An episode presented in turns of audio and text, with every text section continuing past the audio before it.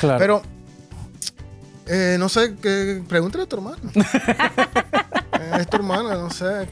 La cima, El éxito la libertad. o a donde quieras llegar.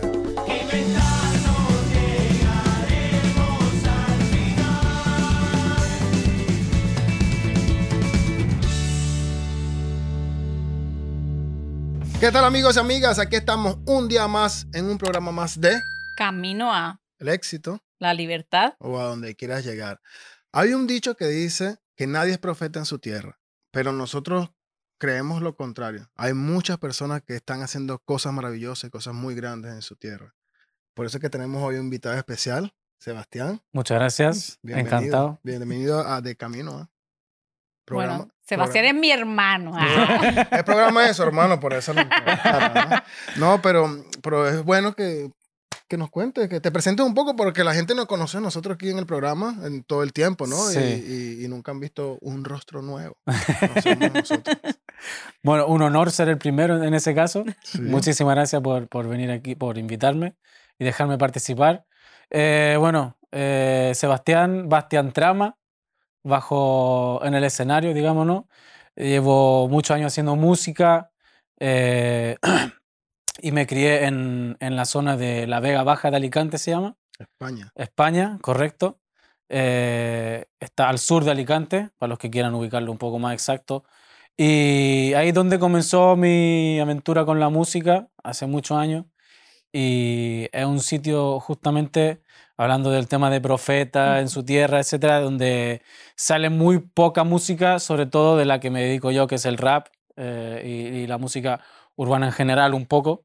Eh, sobre todo porque hay una cultura, hay una industria y una mentalidad eh, muy negativa Sí. en, en- en esa zona. Es tratar de cambiar esa, esa, esa forma de pensar de la gente, Sí. de aceptar lo nuevo. Sí, ¿no? eh, uno cuando dice que hace música, por lo general, la, la persona que tienes al frente cree que estás en las nubes, Mm, por lo general. sí. en, en un sitio como este, donde no hay mucha cultura de hip hop y todo eso, un poco más todavía, se hace un poco más difícil todavía. Y disculpa que te interrumpa aquí, pero es que eso es bastante importante, porque siempre cuando tú vas a hacer algo, siempre cuando tú vas a crear algo que, que, que tú quieres hacer, hay muchas personas que te van a decir que no se puede. Sí, correcto. Y eso es lo primero que Sí. viene de los familiares, de los amigos, de las Sí. personas que, que han El crecido círculo más contigo, cercano. porque no Sí. quieren aceptarlo. Y no solamente eso, o sea, hay personas que dicen que sí quieren que surjas o, o que sí creen, pero en- tú sabes que no. Tú sabes que te están diciendo una cosa, pero por dentro están sintiendo otra, porque esas cosas se sienten. Sí. Exacto. En tu caso, ¿cómo lo sentiste tú cuando tú le dijiste tal vez a, a- a la gente cercana, no sé cuánto tiempo llevas realmente en la música, pero Mm. eh, cuando tú dijiste voy a hacer un sello disquero o voy a grabar una canción Mm. o voy a producir, lo primero que te encontraste, Eh, ¿qué fue? Lo primero, como los primeros a los que se comparte esto, obviamente, es con los amigos con los que pasas tiempo escuchando esa música y creando esa música. Mm. Entonces, eso fue muy positivo, obviamente. Ah, por fin alguien. Mm. Fue como alguien del grupo ha- quiere hacer algo y, y te ayudan. Y te- eh, pero no quiere decir que crean tanto como uno mismo. Están ahí. Claro. Si pegamos pelotazo, pegamos pelotazo. y sí que te dan consejos y todo, pero es como muy limitado porque cada uno tiene su vida y su mundo, como he escuchado en otros programas también. Mm. eh, hemos hablado, han hablado aquí. Y eh, luego ya la familia es, es la más escéptica, yo creo. Sí. Mm. Porque te dicen, no, porque esto comienza a una edad muy temprana mía también, Claro. yo- en, en la adolescencia. Mm, mm. Eh, cuando yo empiezo a crear música. Eh, Restless, el sello disquero, viene más adelante, hace unos cuatro años más o menos, un poco más. Pero cuando uno empieza a decir, no, me gusta la música, quiero hacer música, sí que hay que interesante. A lo mejor te compran alguna cosa, ah, uno- uno- unos parlantes, un, un micrófono, Sí, cualquier sí. cosa así, pero están muy pendientes de que no te dejes de estudiar, de trabajar y de hacer lo que supuestamente los demás piensan que lo está que la bien. sociedad manda, Exacto. ¿no? Lo que dicen que tienes que. Lo que es la norma. eh, Exacto. La seguridad ante todo. La gente tiene mucho miedo a, a pisar fuera de eso, Mm.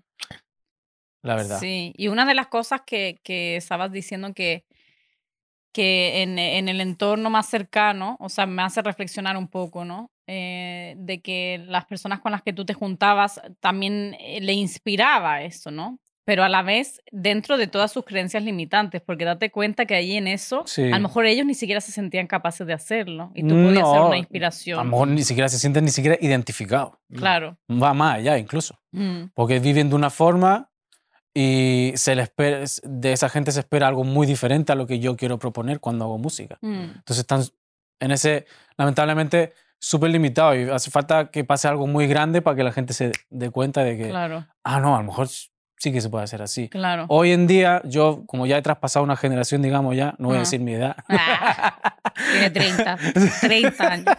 veo una diferencia ahí, eso sí. Mm, El mundo está muy globalizado, más conectado.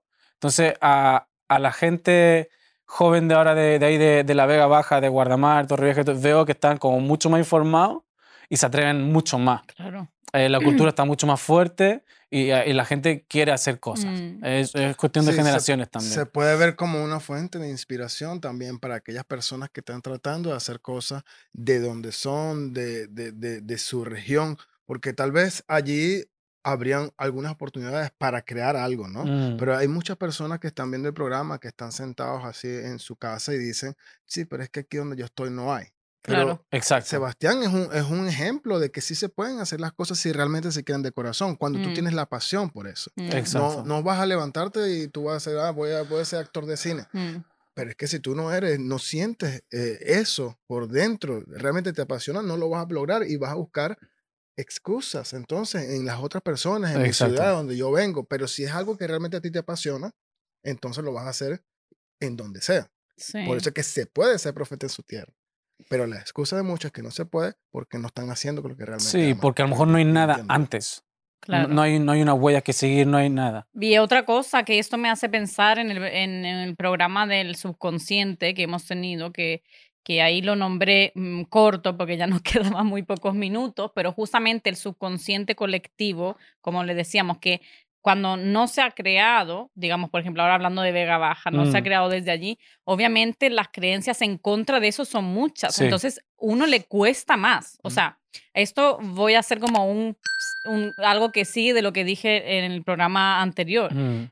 porque yo dije que en Venezuela, por ejemplo, les cuesta más porque el subconsciente colectivo está encasquillado en eso. Exacto. Pero en Suecia no es que la gente tenga más oportunidades, es que se lo creen más, lo creen más posible. Y eso pasa, se lo, uno lo puede trasladar a diferentes áreas, como por ejemplo el tuyo de la Mm. música en la Vega Baja. Mm. Te va a costar más que una persona que está en Madrid, pero no significa que no puedes crear los mismos resultados. No, partes de Exacto. unas casillas más atrás simplemente y, y si tú te la sabes ingeniar, sobre, yo creo que hoy en día todo es como más accesible. Claro. Eh, con, gracias a redes, eh, los Mm, eh, equipos de música, micrófonos, todo es como mucho más accesible y hay mucha más información. Está ahí Mm. fuera, claro. es de quien lo coja. Mm, Y, Claro. entonces, sí que, sí que, pero alguien te tiene que poner esa semillita, algo te tiene Mm, que pasar para que, claro. obviamente, cuando yo empecé, no sabíamos cómo íbamos a hacer directo mm. no sabíamos cómo grabar, no sé. Pero uno va preguntando y, y junta un, un poco de dinero, se Mm. compra un micrófono, le pone el típico calcetín o algo así encima y así se empieza. Y, y eso quería entrar en ese tema porque me gustaría, me gustaría que nos contara qué fue lo más difícil en el momento que tú tomaste la decisión, yo quiero hacer esto. ¿Qué fue lo más difícil de dar ese paso? Porque aquí estamos hablando de emprendimiento, estamos hablando de, de moti- Mm. de incentivar, motivar a las personas que se motiven a que hagan las cosas. Y a veces lo más difícil es dar ese paso, ¿no? Decir, "Mm, ya, tiro todo a un lado y me voy a dedicar Sí. a esto o lo comparto un tiempo y luego, porque creo que así fue parte de tu historia, ¿no? Que tú tienes tu trabajo Claro. y, y hacías cosas a un lado hasta que llegó el momento de que diste ese paso. Pero ¿cómo, cómo, cómo Sí. fue eso? Ha- Han, han habido diferentes épocas, la verdad. Eh, hubo una época que, eh, bueno, al principio fue todo súper natural. Mm. Yo grababa, escribía y, quería, y me nacía de dentro y, y quería grabar como sea. Me he puesto hasta un MP3 en la pared y lo grababa en un MP3 con la letra al lado. Mm. la- el estéreo sonando, o sea, súper sucio, súper casero. Eh, pe- pero quiero decir que sol- todo eso sale natural. Eh, eh, el paso difícil es decir, voy a dedicarme a esto solamente, porque obviamente al principio no, no, no, no generas ingresos de ningún Claro. tipo, son solo gastos. Mm. Eh, entonces han habido varias épocas, una en las que solo he trabajado para juntar dinero y durante X tiempo dedicarme solo a la música, irme a un estudio, alquilar un, un apartamento no sé dónde para tener acceso al estudio, eh, después he tenido que volver a trabajar, combinarlo, es, es una montaña rusa y un... un- no, no sé cómo se dice, pero son muchos obstáculos Sí, por el sí, camino. sí. Eh, y hace poco sí que dije, ya, fuera, eh, no quiero más. Claro, llega un momento que tú dices ya, ahora sí. Sí, eh, uno se, uno se prepara. Quemaste, quemaste los barcos, quemaste las otras opciones y se voy sí, a por esto. Sí, voy a por esto porque pen- era lo que quería, lo, lo único que me pedía el cuerpo y, y me las ingenié eh, y preparé mi, mi, mi vida como para recibir cualquier golpe. exactamente. Y, y, y fui para adelante con eso. Me parece muy importante el tema y sobre todo que podamos tenerte aquí porque, como tú dices, lo has hecho durante muchos años, ha sido una montaña rusa y algo de lo que hablamos muchas veces es perseverancia. Sí, Eso es lo que pierde mucha gente. Y yo creo que algo también que hay que, que digamos, eh, recalcar aquí en este programa, te- cuando tenemos la oportunidad de estar aquí hablando, es que todo es un negocio, Mm, porque la música también es un negocio. pues sí, Y a- en la música lo que hay que encontrar es la manera de hacerlo rentable para Exacto. poder dedicarse a ello, pero Exacto. no significa que no es posible. exacto. Y no significa que, Ujú. ah, tú tienes más suerte que el otro, como hemos hablado en otras cosas. No, no es verdad. Hay que encontrar la manera. Y el mundo cambia constantemente y sobre todo dentro de la música. Hay que estar o sea, constantemente en preparación, porque si no estás constantemente en preparación y actualizándote de las cosas que están pasando, Y aprendiendo de todo. Mm. tanto en, en- en- en el ambiente que te está desenvolviendo como en lo administrativo también. Exacto. Es una parte importante que tú ah, en estos momentos me imagino que estás manejando, ¿no? Sí. Porque no te dedicas a la, a la producción, a tu música, a, a cantar, a crear eventos, a buscar artistas, Mm. pero también tienes que tener un ojo en la administración. ¿Cómo manejas esa parte de la administración cuando se trata de tu, de tu negocio? Eso cuando llego a casa muerto en la cama así con el portátil. es lo último que hago, lo dejo para lo último. Está mal. Pero no, eh, últimamente agarré el día lunes de todas las semanas y decidí que ese, pues, aunque el tiempo que haga falta, que sea ese exclusivamente para ver números, organizar, llamadas, mails mm, y después si sobró tiempo, para el estudio. Mm. Pero los lunes, para tener, empezar la semana tranquilo y con la Exacto. conciencia bien. Exacto, porque es súper importante. Sí, no es muy podemos- difícil. Nosotros nos podemos dedicar a trabajar y a producir, a producir, a producir, pero si no sabemos en qué estamos gastando, Mm. mm. cómo vamos a manejar ese dinero o en dónde lo vamos a, a Sí. poner para seguir invirtiendo, para seguir creciendo como Sí. empresa, nos vamos a quedar estancados. Y son esas Claro. personas que tú ves allí que han pasado cinco años con su negocio chiquito, Mm. su negocio que le produce para vivir y ya está, Mm. pero no Sí. crecen porque no saben cómo, no tienen esa parte financiera de inversión. Exacto. Eso justo, eh, pienso mucho en eso, en, en esa palabra justamente inversión, Mm. porque muchos de, de los artistas con los que yo hablo, con los que tengo más relación, así, eh, el músico independiente, que son los que, los que trabajamos nosotros, Mm. tienen eh, muchos gastos Mm. para lanzar su música, Mm. conseguir que suene bien, grabarla en un sitio decente, hacer un videoclip eh, que la gente que pueda gustar, de calidad intermedia por lo menos, estándar o más todavía. Y ahí la palabra inversión entra en juego porque la mentalidad es, no, es que cuesta mucho, Ah. es un gasto. Mm. Y yo le- siempre, ahí es cuando le digo, pero deja de verlo como un gasto y, tiene, y empieza a verlo como una inversión. Mm. Porque tú esto lo haces para conseguir algo. Claro. Dinero o lo que sea. Claro. Pero Sí, lo estás, con- quieres algo a cambio de esto. Mm. Por lo menos poder seguir haciéndolo. Por Mm. lo tanto, es una inversión y no un gasto. Que ahí es parte de la mentalidad de- Claro. de, Pero música independiente en general. Sí, es que es gasto y costo. Ese- Claro. Esas son dos cosas Eh, distintas que la eh. gente no entiende. Claro que uno cuando piensa en un gasto en manera de inversión, o sea, un gasto, digamos, en, en crédito y débit, sí, eso sí, Sí. es así, pero como tú estás diciendo, creo que falta la conciencia de saber qué me va a dar. Y- Exacto. Y, siempre cuando tengas un gasto, pensar por qué estoy gastando lo que estoy gastando y qué me va a devolver esto. Exacto. Es, eso se, en todos los negocios es súper Ahí importante. tienes que tener un plan, Sí. orden y disciplina. ¿Qué, ¿Cuál es el mayor desafío que ves al día de hoy en plan? Porque creo que antes, eh, corrígeme, puedo estar mal, ¿eh? pero es Mm. mi percepción Sí, de sí, lo que sí. yo he visto. Eh, por ejemplo, que antes eh, lo veías más como ese sueño de que gasto, gasto, gasto para las cosas y a lo mejor eh, no has pensado antes, hace años, en qué retribución te iba a dar. Y al día de hoy estás mucho más enfocado en la Claro. retribución. Claro. ¿Y cómo pasaste de eso a lo otro? Cuando comprendí que cualquier músico es una marca también. es- Claro. eh, estás vendiendo un producto. Mm, Porque cualquier persona eh, con una buena voz puede ponerse a cantar en la calle y está Mm. súper bien porque eso es Mm. lo que quiere y eso es lo que le gusta. mm, Pero si tú quieres hacer música, obviamente te tiene, tiene que generar algo y para generar algo tienes que vender algo. claro. Para vender algo tienes que ser algo. Mm, Ya sea una marca o, o, sea, eh, va a ser una marca. mm, Cada eh, artista que vemos en YouTube, en, en la tele, en las redes, tienen una identidad claro. que es su marca. Es su y marca venden personal. algo Mm. diferente al resto. Mm. Por lo tanto, todo el mundo tiene que... Y, y- y eso no tiene por qué ser algo superficial ni algo falso. No, no, no. Puede ser perfectamente ser tú mismo Claro. y ya. Sí, sí, sí. Eh, y ahí hay un dilema. Claro. Mucha gente, sobre todo en el rap, que es de donde vengo yo, el, el Mm. underground, es un movimiento underground, eh, la gente le, le- le tiene mucho miedo a eso. Claro. Sí, Pero lo- está cambiando, se, está cambiando. se han, se han enfocado en hacer para hacer y después obtener. Mm, Mm, Pero el enfoque realmente es como tú lo acabas de decir. Tienen que ser su Mm. marca personal. claro, Hacer las cosas ya creyéndose sí. o teniendo su marca personal para poder tener las cosas. Sí. mm, Y eso es muy importante que lo entiendan todas aquellas personas que quieren emprender o que están emprendiendo, Sí. que están en cualquier tipo de negocio. Primero sé, mm. luego sigue haciendo Sí, cosas. tienes que ser original y más original que tú no hay nadie. O sea Claro. que, Es que la gente, hay personas que sí crean su marca personal atrás de un personaje, Sí. pero después lo pasan fatal.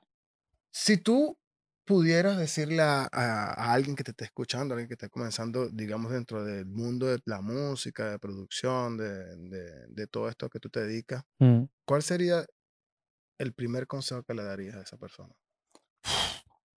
eh, y yo creo que tiene que ser justamente lo que estamos hablando, Mm, que, que sea que esa persona sea quien es y ya. mm, Eh, y que no tenga miedo a los eh, estigmas ya que ya hay en, en- en la sociedad, en la norma social y en la norma musical y cultural en ese sentido.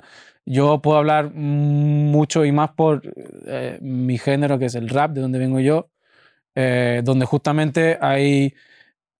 Vengo pensando en una frase justamente últimamente que eh, es, eh, quieres ser tan real que ni siquiera eres tú mismo Claro. porque intentan eh, cumplir unas expectativas y ya preimpuestas dentro de la cultura del rap y de la música en general que tienen que ser eso, lo que ellos Mm. creen que tienen que ser. mm, Pero así no ha triunfado nadie. Claro. Y quieren identificarse con eso, pero ese es su mayor, esa es la mayor piedra en el zapato que van a Exacto. tener. Eres tan, tan, estás tan enfocado en cosas del subconsciente de, Ah, de, ah. de, no, es que este rapero era así, no es que mi Ah. ídolo era así y este era así y eso es lo real y lo auténtico, pero eso es solo porque te gusta a ti. Claro. Tú, tú tienes tu mundo y esto es real dentro de tu mundo. Sí. Otra persona puede tener perfectamente otra perce- percepción de lo que es real. Mm, Entonces, no pierdan, la- no pierdan el tiempo con la palabra real, mm. ni auténtico, ni, ni... No, sé tú mismo y haz lo que te salga.